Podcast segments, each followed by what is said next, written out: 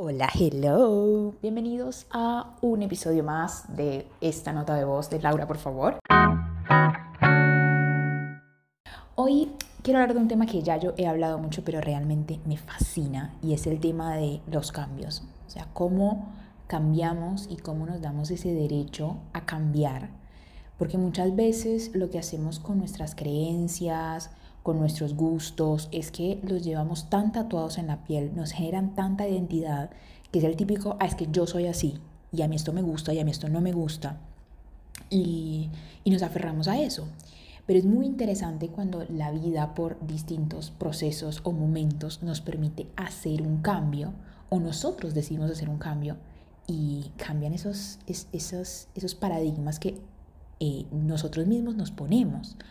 Y mm, hoy se los quiero compartir porque estaba hablando con una amiga que ella en su momento era como con el tema del ejercicio, decía, ay no, qué pereza, a mí eso no me gusta, yo no tengo fuerza, a mí eso no me importa. Y, y como que no, no estaba como muy atraída al tema del ejercicio. Y por cosas de la vida eh, empezó a hacer ejercicio y ahora está súper encarretada. Y hace poco le llegó, pidió como por internet las pesas y todo como el gimnasio en casa y estaba súper contenta. Y ella misma decía, o sea, no puedo creer que esto ahora me alegre tanto.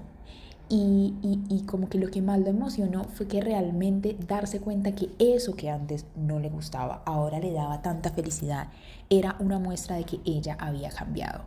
Y lo más importante, que se había permitido ese cambio.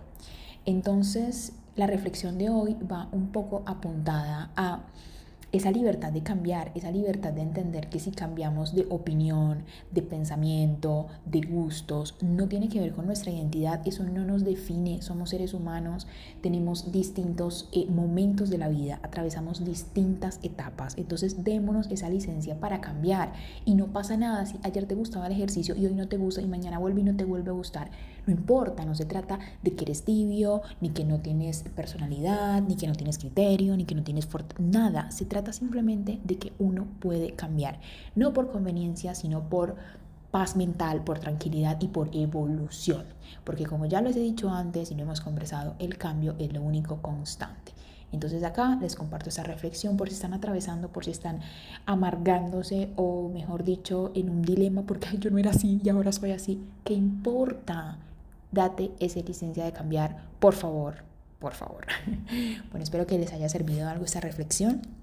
Nos vemos luego en otro capítulo. Chao, bye.